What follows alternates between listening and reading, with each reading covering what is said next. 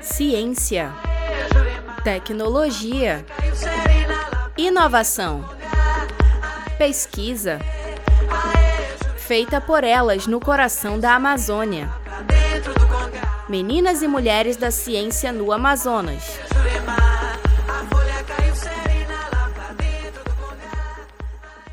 Olá, está iniciando mais um episódio do Meninas e Mulheres da Ciência no Amazonas. Nosso programa tem como objetivo, assim como a ONU e a Unesco, fomentar a ciência feita por mulheres na, no Amazonas. Nós vamos receber hoje aqui na mesa ela, que é da área de exatas, Carla Vicna, nossa entrevistada de hoje. Olá, Carla. Olá, Viloma. Também aqui ao meu lado está Camila Reis. Olá, Camila. Olá.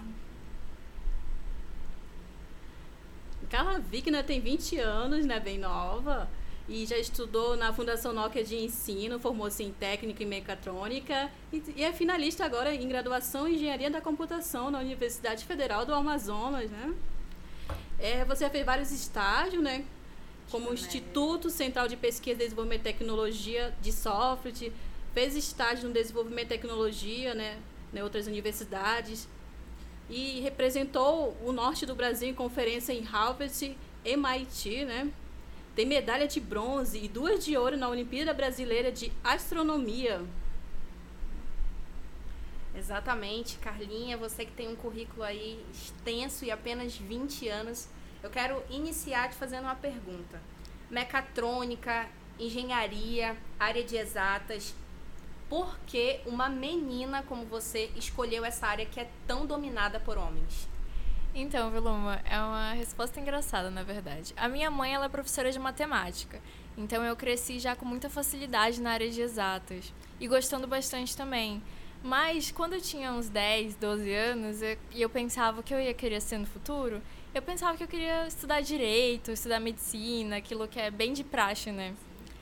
Mas uh, os anos foram passando e quando estava chegando no ensino médio, surgiu a oportunidade de estudar na Fundação Nokia de Ensino. E eu estudei minha vida toda em escola pública. Quando eu cheguei próximo do ensino médio, tinha toda a onda do mini vestibular, né? De fazer o cursinho para entrar na, no Instituto Federal. Pra, isso, exatamente, para fazer o curso técnico. E daí eu não sabia se eu queria o curso técnico em mecatrônica, mas eu sabia que aquelas escolas eram as melhores escolas é, que eu poderia estudar no meu ensino médio. Então eu, te, eu estudei para entrar nessas escolas porque elas eram as melhores escolas e a questão do ensino técnico ele era um bônus, né? Ah, já vou me formar em alguma coisa já no ensino médio. E daí acabei entrando e eu gostei muito do que eu aprendi. Eu não tinha ideia do que era eletrônica, do que era robótica. E eu fui aprendendo no ensino médio técnico e me apaixonei. Então, já por volta do meu terceiro ano eu já tinha mudado na minha mente, eu já queria ser engenheira, né? E foi isso, acho que esse contato de ter um contato pela primeira vez com tecnologia e de aprender tecnologia foi o suficiente para eu perceber que era uma coisa que eu gostava e que não só que eu gostava, mas que eu tinha que eu era boa naquilo, que que eu tinha capacidade de fazer aquilo, foi essencial para eu pensar nisso como uma carreira para minha vida. Na sua turma assim, tem muitas meninas, muitas mulheres ou Olha, difícil. Na minha turma de mecatrônica, eu entrei numa turma de 40 alunos. Tinham cinco garotas. Então, assim, é, era uma parcela bem pequena. O ruim é que a gente vai se acostumando nessas áreas a ter poucas garotas e pensar, ah, isso é normal. E não, não é normal. Não né? é normal. Tem que ter, tem que ter algum movimento para mudar esse cenário. Quando eu entrei na, em engenharia da computação, o mesmo quadro, assim, pô, acho que 25% da turma era meninas apenas. E, mas o engraçado é que, as, é, mesmo sendo em menor número, as meninas são as que mais resistem ao longo do curso. Então, era um número pequeno, mas continua quase o mesmo número pequeno ao longo dos anos. No seu currículo, o voluntariado tem muito espaço? Com certeza. É, eu comecei o voluntariado no meu primeiro ano de faculdade, quando é, senti que eu precisava compartilhar um pouco de conhecimento, assim. No meu ensino médio, eu participei da Olimpíada, como você mesmo falou, na Olimpíada Brasileira de Astronomia e Astronáutica, OBA, e eu ganhei muitas medalhas nessa Olimpíada. Não só ganhei medalhas, mas devido ao alto desempenho na Olimpíada, eu fui convidada para participar de alguns eventos nacionais que a organização da OBA é, fazia para os melhores alunos. Então eu viajei para São José dos Campos para conhecer o Programa Espacial Brasileiro, conheci o astronauta Marcos Pontes, conheci vários pesquisadores brasileiros que atuam nessa área. Então foi muito transformador para minha vida ter ter aberto as minhas possibilidades, assim, a minha visão de mundo, do que eu poderia ser no meu futuro, sabe? E de onde eu poderia chegar, de onde a educação poderia me levar. E então, quando acabei me formando no ensino médio, eu tinha acumulado um conhecimento de astronomia, e a astronomia teve um papel muito diferenciado no meu, na minha trajetória educacional, porque foi a quebra onde eu percebi que eu estava estudando aquilo por prazer e não porque eu era obrigada. Então, a astronomia foi a primeira coisa que ninguém me pedia para estudar e, no entanto, eu estava no final de semana lendo sobre estrelas, lendo sobre planetas e galáxias, porque aquilo me interessava e aquilo me instigava e eu queria saber o significado das coisas, como elas ocorriam e as explicações para os fenômenos. Então, assim, foi a primeira quebra no meu sistema educacional que, na verdade, é um sistema que te prende, né? Ele te aprisiona, te assim. Limita te limita muitas vezes. Exatamente. Te põe numa caixa, te pede aquilo e você faz exatamente aquilo que te pedem.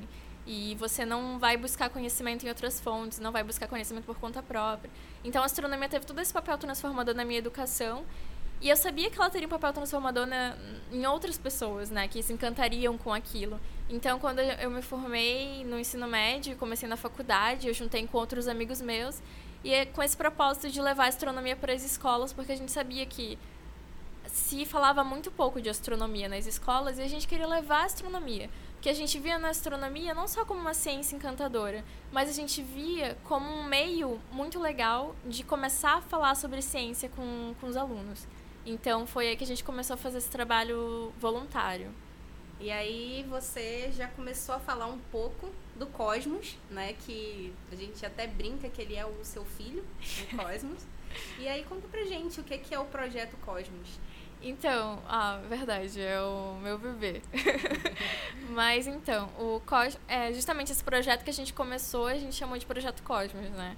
E, e o projeto ele é isso, ele começou com essa ideia de levar astronomia para as escolas. Na verdade, a gente começou com um preparatório para a Olimpíada de Astronomia.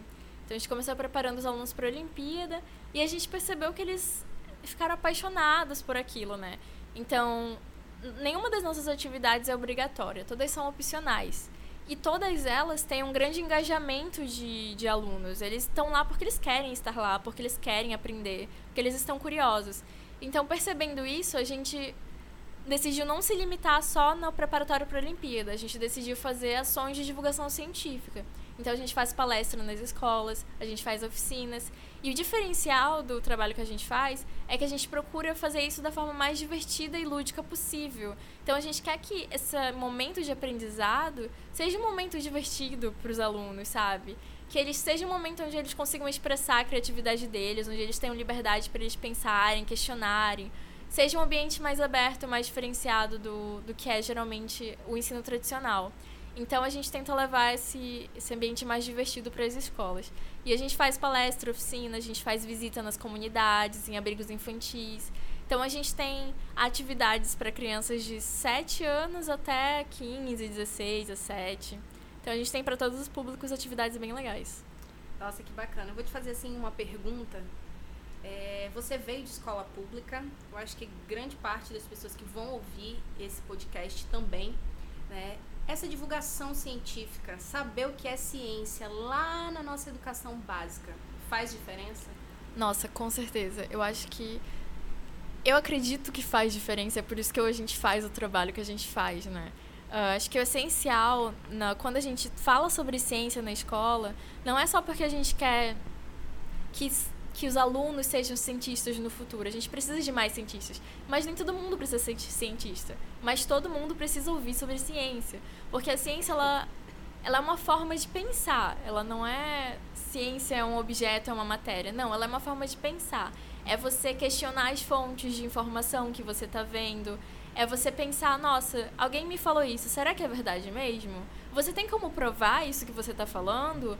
Então é tudo isso de você questionar, de você procurar evidências, de você fazer experimentação, de você fazer perguntas.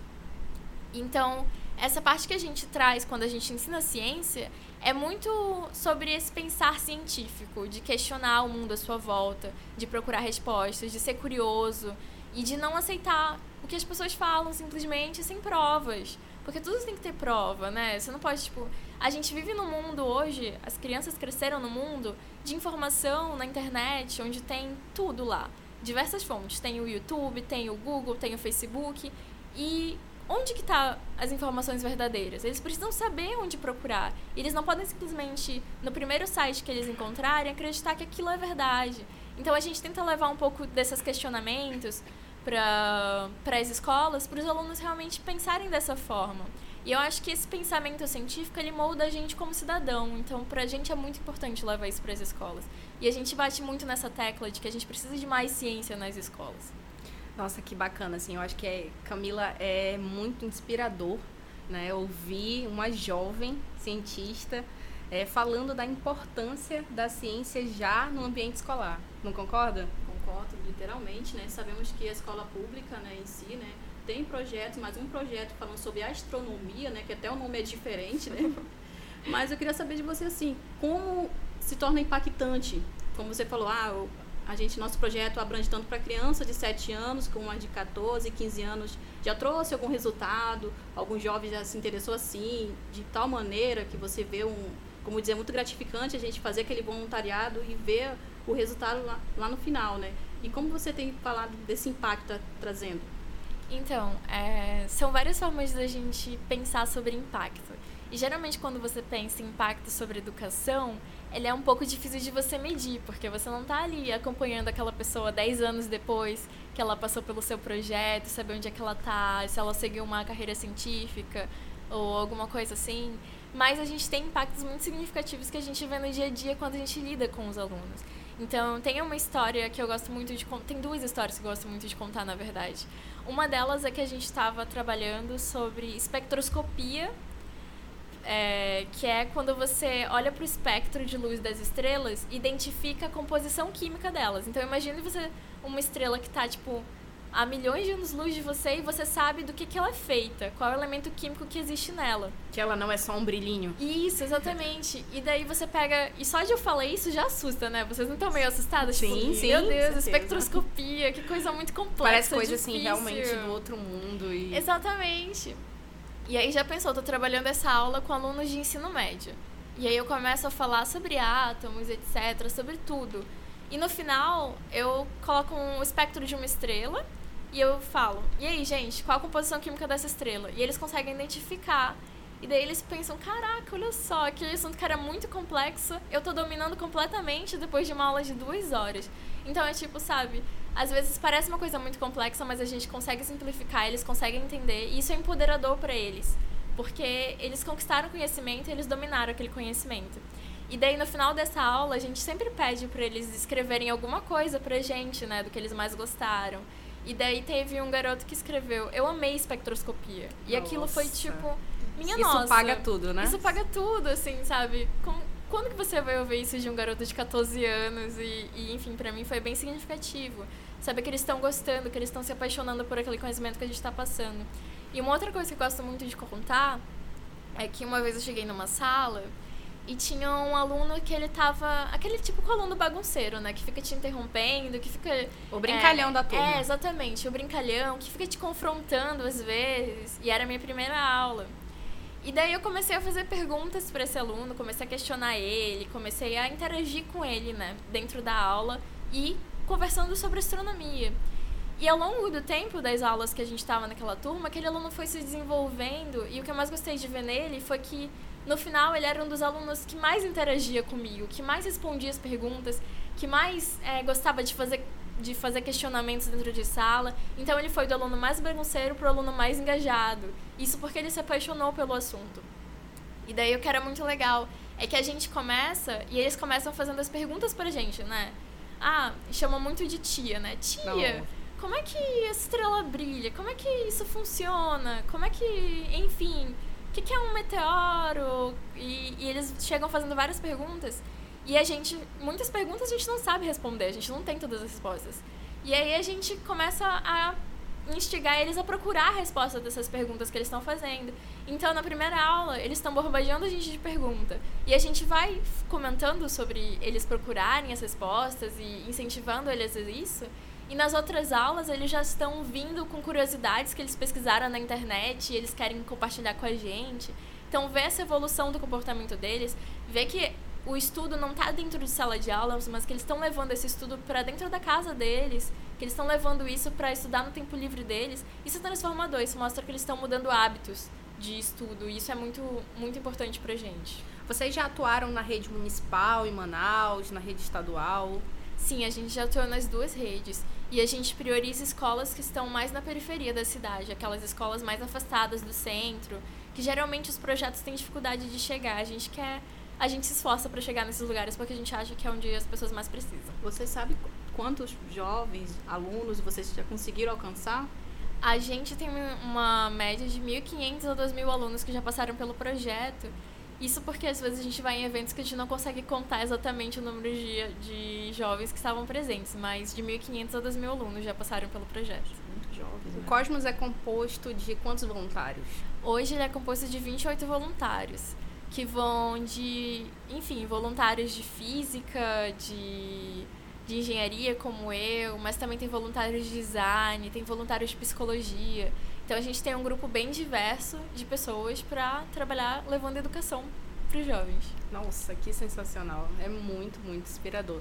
E assim, Carla, é, a gente iniciou, né? O nome desse podcast é Meninas e Mulheres da Ciência no Amazonas, e a ONU e a Unesco se reuniram nesse grande desafio que é fomentar a ciência feita por mulheres. Você mesmo já comentou né, que é quase única na sua área. E assim, é um desafio realmente. O dia 11 de fevereiro foi decretado né, para ter esse fomento, para ter esse marco para fomentar a ciência nas mulheres. E aí a gente bate nesse dado que 72% dos artigos científicos feitos no Brasil são assinados por mulheres. E aí a gente para para pensar, gente, as mulheres estão produzindo, né? Mas aí, onde é que onde é que está indo essa produção? Será que a gente não está vendo? Será o que está acontecendo? Para você, assim, as mulheres elas estão conseguindo ocupar esse espaço de ciência, de ser cientista cada vez mais? Eu acredito que sim, Veluma. E, assim, esse dado surpreende muitas pessoas. Mas é que a gente vem de uma cultura onde os homens recebem créditos por muitos trabalhos de mulheres que mulheres fizeram no passado, né? Então, assim, a gente, quando você pensa nos grandes cientistas, você vai lembrar de uma ou duas mulheres e de vários homens que são conhecidos. E daí, então, historicamente, uh, mesmo que as mulheres estivessem presentes em trabalhos científicos, muitas vezes o trabalho delas foi deixado de lado ou escondido e algum homem levou crédito por aquilo. Então a gente tem muito isso na história e a gente vai revivendo agora que a gente já tem esse outro movimento, né, de valorização da mulher na ciência, tem tido esse retrabalho, né, de verificar que descobertas científicas, ou que trabalhos realmente foram de homens ou se não tinha uma mulher ali que uhum. tinha feito todo o trabalho e o cara só levou o crédito. Então a gente está reestudando esse, eh, esses trabalhos e, e, tentando, sabe, valorizar as mulheres que estiveram presentes. E o que eu vejo agora é que. tá. é, então, e o que eu vejo agora é que tá, tem esse movimento de valorização da mulher na ciência e a gente realmente produz. A gente precisa de visibilidade. As, precisa, as pessoas precisam mudar essa, esse estereótipo do cientista, né? O cientista não é o cara é, de meia idade que tem um óculos e tá de jaleco. Esse não é a cara do cientista brasileiro. Todo mundo pode cientista. ser cientista? Todo mundo pode ser cientista. E então a gente tem que mudar a ideia de cientista que a gente pensa quando a gente ouve sobre isso, né? O cientista é isso. 71% dos trabalhos são assinados por mulheres, 72 no caso. Então, assim, as mulheres estão ganhando mais espaço, elas precisam de mais visibilidade e a gente precisa destruir esse estereótipo cientista que é muito machista, né? Então, assim, é, é, é, mais ou menos essa visão. E quando a gente pensa em mulher dentro da ciência, existem muitas outras pautas que a gente precisa reforçar e que são, por exemplo, a questão do assédio moral dentro, dentro do ambiente acadêmico, né? Então, assim, muitas mulheres...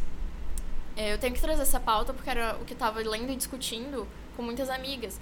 É, muitas mulheres elas sofrem assédio, assédio moral, assédio sexual dentro do ambiente acadêmico e elas não encontram suporte para isso. Isso acaba afastando muitas vezes as mulheres da pesquisa, da ciência, né? Você fica é, desestimulada de estar nesse ambiente onde o seu orientador te assedia, onde, enfim, você não tem nenhum suporte, onde as pessoas não estão olhando para você. E até mesmo assédio moral, pelo machismo que existe na, nas áreas, né? Isso, você exatamente. é mulher, você já é olhada assim um pouco... Exatamente. E daí, além disso, existe também uma outra pauta muito importante, que é quando a mulher vai para o papel de mãe, né? Não existe hoje políticas que deem suporte para cientistas que, que são mães, assim. Quando você está fazendo uma pesquisa e você recebe uma bolsa, você não vai receber mais essa bolsa se você, ficar, se você estiver grávida, por exemplo. Então, então, assim, toda essa questão de cadê o suporte para a mulher quando ela está passando por essa, essa fase da vida, onde ela está grávida, onde ela precisa de suporte.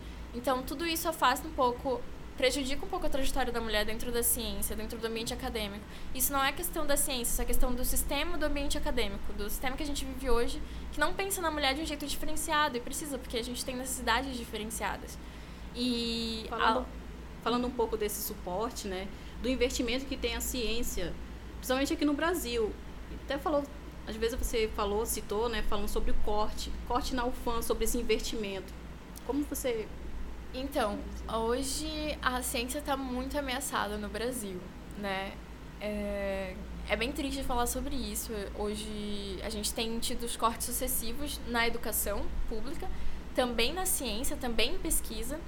E acho que existe muito prejudicial essa segregação do que é pesquisa que tem retorno e o que é pesquisa que não tem retorno, que isso tem sido um discurso muito falado pelo governo atualmente, que é priorizar a pesquisa em ciência e tecnologia, que é a que tem retorno é, direto do mercado, e isso não é uma verdade, né? Isso, na verdade, é, é uma falácia. Então, você querer segregar qual pesquisa você vai investir, qual pesquisa você não vai investir, isso é muito prejudicial para a pesquisa no geral. E também, esse, hoje, teve uma notícia de corte de 30% na verba de três universidades federais. Nossa. A UNB, a UFF e a, e a UFBA. Nossa. Então, três universidades federais com corte de 30% e sem motivo nenhum para ter corte dessas universidades. O motivo foi dito que era devido ao baixo desempenho, o que é mentiroso, porque essas universidades estão muito bem ranqueadas em todos, em todos os medidores. Hum, e devido a motivos de essas universidades, na verdade, terem dado liberdade de expressão para alguns atos políticos e, e debates. Então, uma, uma universidade que deixa um espaço aberto para debates políticos, por que ela está sendo penalizada. reprimida e penalizada por causa disso, né? E isso é muito prejudicial quando você corta a verba da, da universidade, porque você está cortando a verba de estrutura, que a universidade já é deficiente. E aí você corta a verba de bolsa, que é uma bolsa mísera que as pessoas usam para fazer pesquisa, né? A iniciação científica na faculdade, quando você é aluno de graduação. E a iniciação científica é primordial para tudo. O nome já diz, é iniciação. Está iniciando Exatamente. um trabalho, né?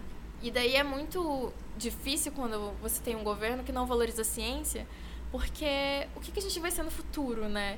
Então, a gente teve vários avanços científicos, por exemplo, em relação ao Zika vírus, aquela pesquisa. Então, a ciência ela salva vidas e, e a ciência é essencial para o nosso crescimento econômico, para a nossa geração de tecnologia. E tecnologia não só no sentido de falar de computadores, etc. Tecnologia em todos os sentidos. O conceito de tecnologia é muito mais amplo, né? E daí, quando você pensa nesses cortes e nessa desvalorização da ciência, você pensa que país que a gente vai ser no futuro? Um país que gera conhecimento, um país que produz conhecimento, que produz tecnologia, ou um país de mão de obra? E daí entra nessa questão, se, se o governo não valoriza a ciência, o governo não está pensando num país do futuro.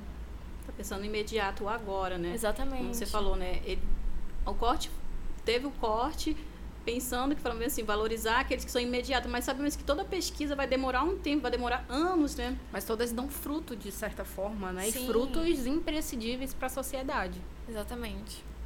Seja, sejam elas assim, como você falou, desmitificar um pouco da imagem do cientista, aquele que usa tubo de ensaio, aquele que está no laboratório é, as, as, pessoas ainda têm um pouco dessa visão, né, de, de achar que o cientista é esse, mas nós que estudamos humanas somos cientistas, Sim. você que estuda exatas é uma cientista.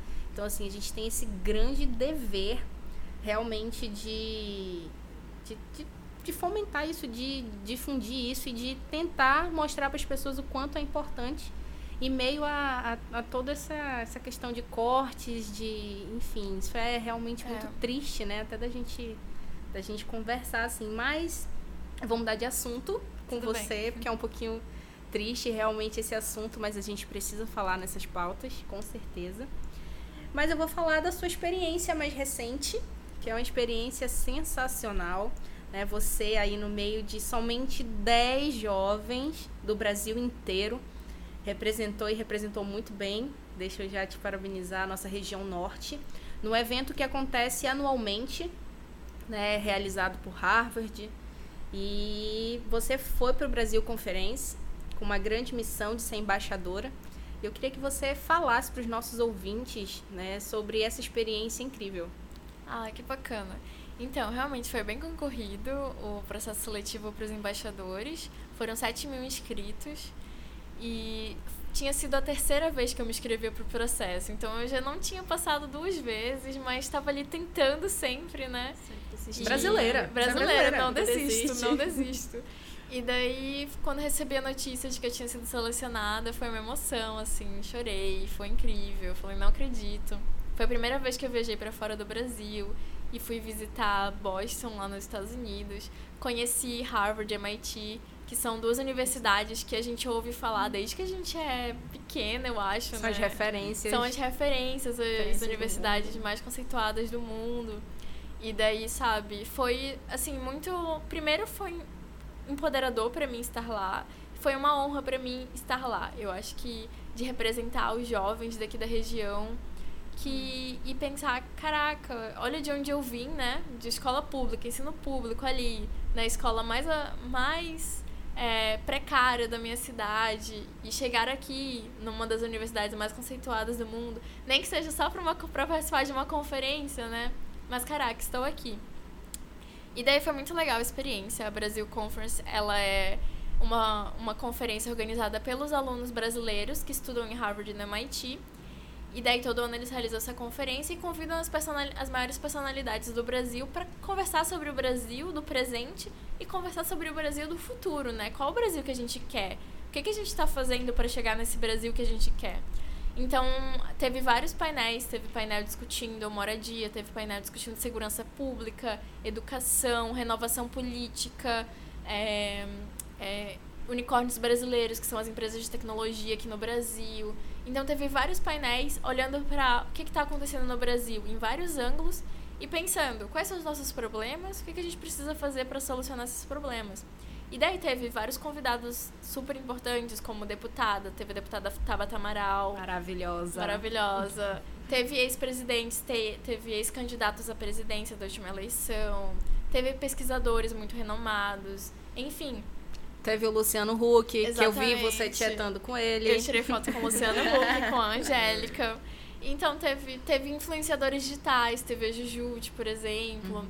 Então foi uma conferência que reuniu pessoas de diferentes é, é, histórias, né, diferentes trajetórias, com diferentes conhecimentos, para conversar sobre o Brasil. Então foi muito rico estar entre aquelas pessoas e poder falar um pouco sobre a minha realidade, a realidade aqui de onde eu vivo, do, a realidade que eu vivi.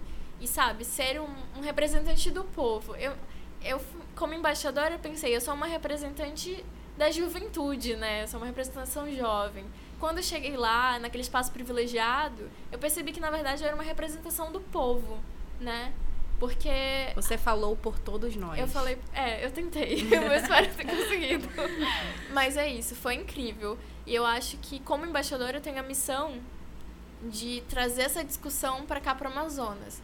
Então, de fazer um, como se fosse uma mini Brasil Conference aqui em Manaus. Essa é a minha missão e eu estou abraçando com todo o meu ser, porque eu acredito que a gente precisa criar espaços onde as pessoas se empoderem. Porque o Brasil, ele não é do presidente da república, não é... O Amazonas não é do, do governador, não.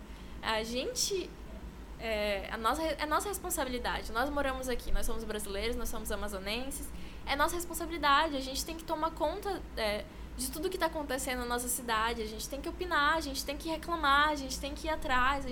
Então, tudo isso eu quero que as pessoas estejam confortáveis em estarem em um lugar de debate. E eu quero que esse lugar de debate ele seja preenchido pelas pessoas mais diversas por todas as pessoas de diferentes trajetórias, é, desde a pessoa, enfim, da desde a Dona Maria, eu quero que esteja dentro desse debate, até o filho dela que está na universidade ou o neto. Eu quero que todos estejam no debate. E porque todos estão vivendo nessa sociedade e a gente precisa saber qual o Amazonas que todo mundo quer e como que a gente vai conseguir trabalhar para chegar nisso, sabe?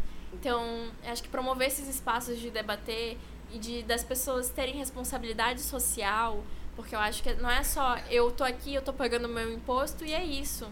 Não, todos nós temos alguma coisa a doar, todos nós temos alguma coisa a fazer. Eu acho que o voluntário que eu faço é um pouco dessa responsabilidade social. E eu acho que é isso. A gente sonha com um Brasil incrível, né? Todo mundo aqui, se eu perguntar aqui pra você, se eu perguntar pra Veluma, a gente sonha com um Brasil incrível. E o que, que a gente está fazendo para chegar nesse Brasil? A gente não pode só deixar na mão dos políticos. A gente é uma também, inclusão é. total do povo, né? Isso, exatamente. Então a missão voltou ainda mais renovada? Com certeza. Nossa. A mina já tem uma missão assim forte e eu tenho certeza que, como você falou, voltou muito mais renovada. Porque abriu né, o leque né, de você conhecer várias pessoas ali que debatem esse assunto sobre a ciência em si. E essa inclusão, como você vê, com uma nova visão, a incluir o povo brasileiro, incluir o povo daqui do Amazonas, né? Que a gente não fala muito sobre a ciência em si. E o Amazonas é rico em ciência, né? De pesquisas riquíssimas, né? Com certeza. Então, é, você volta no ponto da divulgação científica e do quanto ela é importante, né? Que a Veluma tinha falado um pouco antes também. É, esse trabalho de você falar ci sobre ciência com o povo, porque de que forma as pessoas vão valorizar a ciência se elas não têm contato?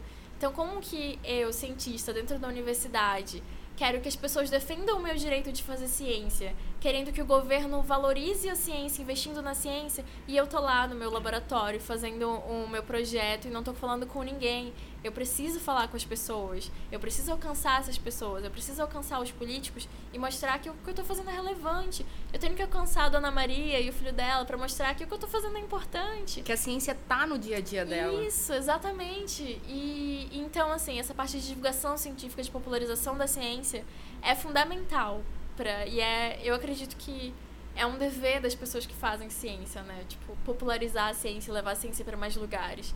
E aí eu vou aproveitar esse espaço que vocês estão me dando para divulgar um projeto que Fique eu tô... à vontade, com certeza. divulgar um projeto que eu tô trabalhando junto com a Andressa, que é aqui do Amazonas, que também é bióloga, pesquisadora. E a gente está com o projeto do fabuloso Circo da Ciência. Nossa. E o que o é? nome já empolga. né? Já é, é. O Fabuloso Circo, ele veio com a ideia da gente justamente de pensar, não queremos ficar na academia, nós queremos ir para a comunidade falar sobre ciência. Então a gente juntou com vários projetos dentro da universidade, projetos que ensinam como cosmos, astronomia, projetos que ensinam química, projetos que ensinam computação, e a gente juntou esses projetos e a gente falou, vamos para a comunidade juntos. Então é isso, a gente vai ter uma agenda onde cada mês a gente vai estar em um bairro da cidade com essa programação, que vai desde ensinar computação, ensinar robótica, até observar o céu com telescópio, no planetário, e aí conversar sobre sustentabilidade, fazer uma horta, conversar sobre plantas, etc. Então essa mistura bem grande de mas de uma ciência que faça sentido na vida das pessoas, que elas consigam, sabe, olhar como aquilo está aplicado na vida delas, que elas consigam se divertir, entender, caraca, ciência é divertida e ciência está no meu dia a dia. E eu sou cientista, porque olha só o que eu fazia, eu nem sabia que era ciência, mas é ciência. Então a gente quer ter- levar a ciência para a comunidade, é um projeto que a gente acredita muito que é fundamental nesse momento, que a gente precisa que as pessoas valorizem a ciência. Então eu queria aproveitar para divulgar. Nossa. Fiquem atentos que o fabuloso Circo da Ciência tá, vai chegar em Manaus. Eu vou ficar muito atenta e assim, eu já vou ser, como a gente fala aqui no Amazonas, enxerida, né? Dizer assim que eu quero ser convidada, quero ir lá. Com certeza a Camila também. Também, quero Todas ser vocês né? convidadíssimas. É, assim, Participar. é, é sensacional. E eu vou perguntar pra você, você acabou falando aí dessa mulher maravilhosa, que é a deputada Tabata Amaral. Né? Ela aí que tem uma história linda, saiu da periferia, filha de costureira e teve milhões de votos em São Paulo. E inspirado nela, o Mapa Educação, né? Do seu filhinho também aqui no Amazonas. É, o Mapa da Educação é um projeto que, como o nome já diz, vem para falar de educação, vem para discutir educação né, e para se mostrar presente como monitor da educação. E eu queria que você falasse também desse projeto tão importante que ela também, Camila, tem a responsabilidade. Você vê, a menina também tem a responsabilidade do Mapa Educação. Então, Meluma, obrigada por, por você trazer essa pauta. Eu queria muito falar do mapa também. É, bom, o Mapa Educação é um movimento que a Tabata começou alguns anos atrás, quando ela, ela e os amigos dela começaram a questionar sobre como está o ensino no Brasil. E aí fizeram o Mapa do Buraco, que foi uma pesquisa com vários alunos, vários professores, onde eles próprios contavam o que está faltando na minha escola, o que, que não está funcionando, qual a educação que eu quero. Então eles fizeram esse mapeamento do ensino público no Brasil. E a partir disso começou o movimento Mapa Educação, que é um movimento justamente de ativismo social e político em prol da educação. É, e aí, esse movimento que começou lá em São Paulo, um pouco mais centralizado no Sudeste, no ano passado teve aquele sonho, né, de vamos para todos os cantos do Brasil. E daí começou um projeto de ter as coordenadorias regionais do mapa. Então, cada estado vai ter uma coordenação. E daí, vendo todo o projeto, eu não pude deixar de me engajar com o Mapa Educação também, porque é aquilo. É apaixonante. É né? apaixonante. Né? E quando eu falo sobre educação, eu falo como a educação transformou a minha vida. Né? De, pô, tô no ensino público, agora tô numa universidade federal. E, enfim, tive várias experiências de trabalho já, fiz um estágio em outro estado. Tudo isso porque a educação me proporcionou esse salto na minha vida. Então, a educação é transformadora e quando a gente não tem uma educação igualitária, uma educação, uma educação justa, onde cada, cada criança que nasce no Brasil, independente da sua situação financeira, independente da sua situação social, consiga ter acesso a uma educação de qualidade, porque ele aí vai ter oportunidade de mudar a sua própria vida. Então, educação é transformadora, educação é base para a gente ter um país mais justo. Então, uma causa que luta pela educação, para mim, é fundamental. Então, eu abracei essa missão de trazer a coordenação do mapa aqui para o Amazonas. E você tem um exemplo para nós, né? Sendo jovem, apenas 20 anos, toda essa carreira na frente aí, né? Sabemos que você vai evoluir cada vez mais, mas como você tem, tem essa visão lá na frente, inclui o povo principalmente, porque que a gente sempre debate que a divulgação é fechada. Quando a gente quer falar com algum cientista, é fechada essa divulgação. E você sendo jovem já está com essa visão, não, vamos divulgar para o povo, porque o povo quer saber, ele quer saber como funciona, né, esse sistema todo, da ciência em si. E esses projetos, como você falou, são maravilhosos, né? Principalmente para, para as periferias aí. E assim, Camila, é muito inspirador, né? Eu já conheço a Carla há um tempo e assim, realmente o trabalho, a gente pensa assim, não é fácil, é muito fácil ir lá na periferia, só falar do que ela sabe. Mas a gente sabe que dentro da escola pública, qualquer pessoa que já desempenhou algum voluntariado dentro desses ambientes sabe o quanto é difícil, quanto a gente encontra pessoas, como você mesmo falou, Carla, pessoas de diferentes, enfim, diferentes personalidades, de diferentes visões de vida. E assim, a gente até fica pensando o que, que eu estou fazendo aqui. Você já não pensou isso várias vezes? Assim. Já, acredito que é já. É difícil. É difícil, assim. Você falando me lembrou de uma situação muito delicada que eu passei dentro do, do projeto. Que foi quando eu fui visitar uma escola e eu cheguei na escola para fazer uma oficina de astronomia. E a professora pediu, Carla, você pode passar de sala em sala, falar que você veio de escola pública, que você está numa universidade federal agora, para você motivar os alunos, incentivar eles a estudarem. E daí ela me fez esse pedido e eu Claro que não neguei, né? Falei, claro, vamos de sala em sala, vou falar com os alunos. E aí você entra na sala e faz um discurso e você percebe que você não está captando o aluno, porque ele já não acredita que ele consegue, sabe? E foi um momento muito triste para mim, porque eu encontrei muitos alunos que não acreditavam mais neles mesmos, que não acreditavam que eles poderiam ocupar aquele espaço dentro de uma universidade pública ou dentro de uma universidade até que não acreditava nessa capacidade deles. Passar no vestibular era um sonho, né? Assim, isso, isso. Na verdade, eles nem sonhavam mais. Nossa. Sabe? E quando você vê, entra numa sala e você vê um jovem que não tem sonhos, é algo muito triste hum. e é hum. muito pesado. E aí você percebe que existem coisas que estão além do que você consegue fazer. Então, assim, foi nesse sentido, sabe? De estar trabalhando com astronomia nas escolas e perceber que o problema da educação era tão enorme, tão complexo, tão grande.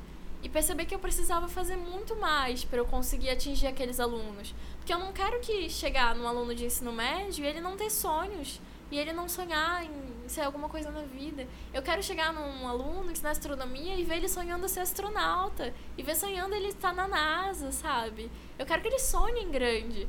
Então, mas como é que a gente consegue fazer com que eles acreditem se eles passaram por anos de ensino que não preparou eles para o mundo competitivo que a gente vive hoje? Pelo contrário, muitas Exatamente. vezes, né, nós que eu posso falar nós, porque eu também vim da educação pública, muitas vezes os sonhos de ser cientista, de ser astronauta, às vezes as pessoas riem de você, os próprios professores, enfim.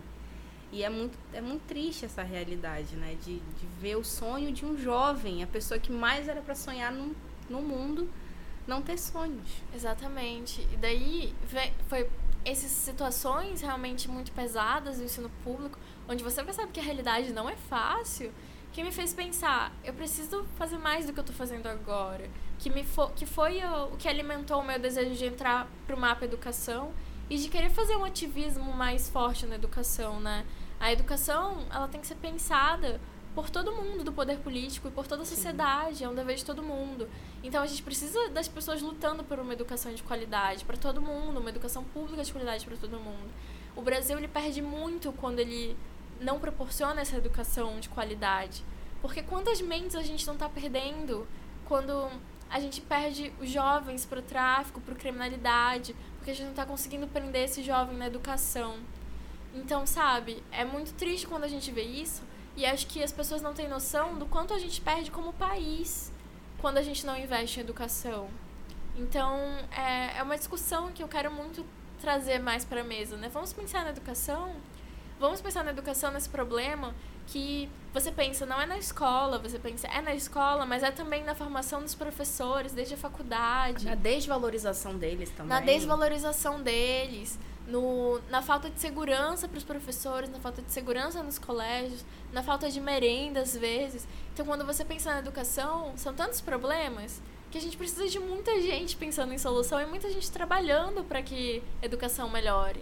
Então, assim, fica o convite, né, gente? Vamos discutir sobre educação, vamos, vamos ser ativista pela educação, vamos lutar por uma educação melhor. Eu sempre falo, assim, uma frase, eu nem sei se é de alguém, mas são das discussões que nascem as soluções. Exatamente. É, então, a educação, ela é um problema, ela precisa ser discutida e ela é a solução. Então, por que, que ela está sendo um problema, né? Uhum. Então, a gente está quase chegando ao fim queria só, assim, depois de todo esse papo inspirador, tenho certeza que quem vai ouvir esse material vai se inspirar muito.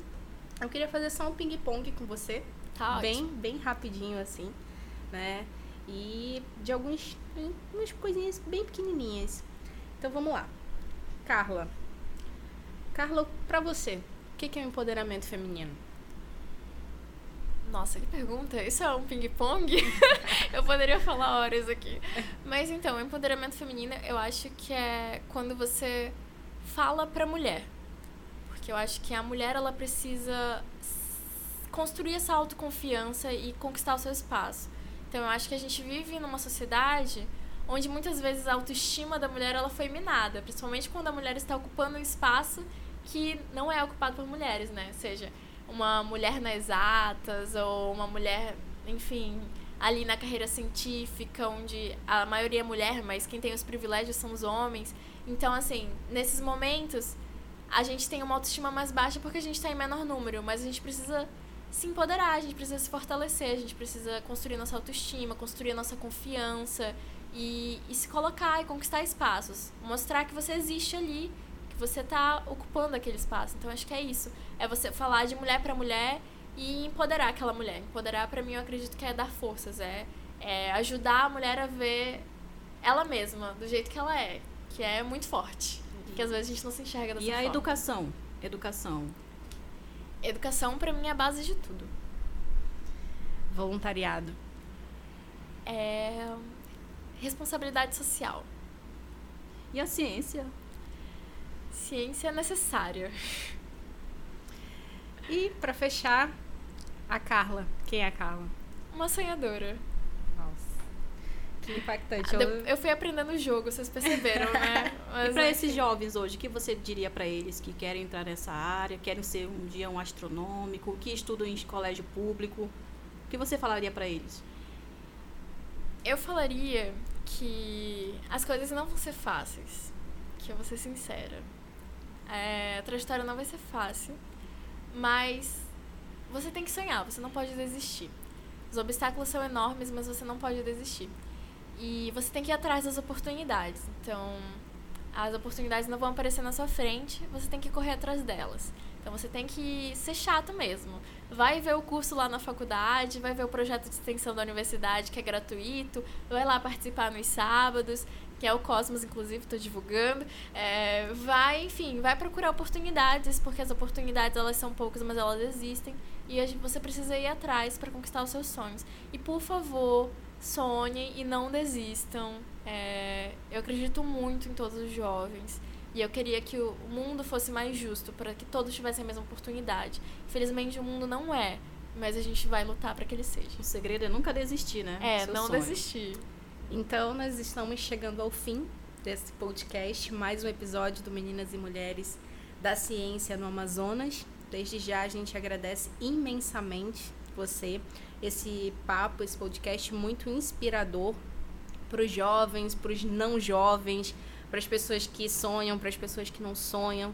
É, você aqui eu deixo o meu elogio, tenho certeza que é o da minha parceira Camila também. É uma menina inspiradora, é uma menina que, como você falou, sonhadora. E você tem a grande capacidade de nos fazer sonhar junto com você. É, então, a gente agradece muito, muito, muito, muito. E lembrando, né, mais uma vez, que esse podcast tem o objetivo de divulgar a ciência, divulgar a ciência feita por mulheres no Amazonas. Então, esse é o nosso grande objetivo. Obrigada, Carla. Obrigada. Deixa Imagina, meninas, foi um grande prazer estar aqui com vocês. Nosso prazer. Foi nosso, com certeza. E eu encerro por aqui. Até o próximo episódio de Meninas e Mulheres na Ciência do, no Amazonas. Puxa, uma despedida. Também deixo meu agradecimento aqui a Carla Vigna. Foi um prazer tê-la em nossos estúdios. Então, Carla pode também deixar aí os seus agradecimentos finais. Ah, eu queria agradecer as meninas pela oportunidade de estar compartilhando mais sobre os projetos, também estar falando mais sobre esse assunto que eu acredito que é muito importante. Para mim é um prazer enorme, então sempre que vocês quiserem, me quiserem de volta, estarei disponível. E enfim, eu estou muito feliz de ter conversado. Acho que a gente tem que ter mais lugares para debater esses assuntos. E eu espero que, enfim, todo mundo que esteja ouvindo não deixe isso só com você. Vá conversar na, na mesa de bar com seus amigos, vá conversar na mesa de jantar com sua família e vá levantar essas pautas, conversar com outras pessoas, porque isso precisa ser disseminado, é muito importante. Um beijo. Podcast Meninas e Mulheres da Ciência no Amazonas é uma produção realizada pelos acadêmicos de jornalismo do Centro Universitário Fametro Manaus, orientados pela professora doutora Cristiane Barbosa.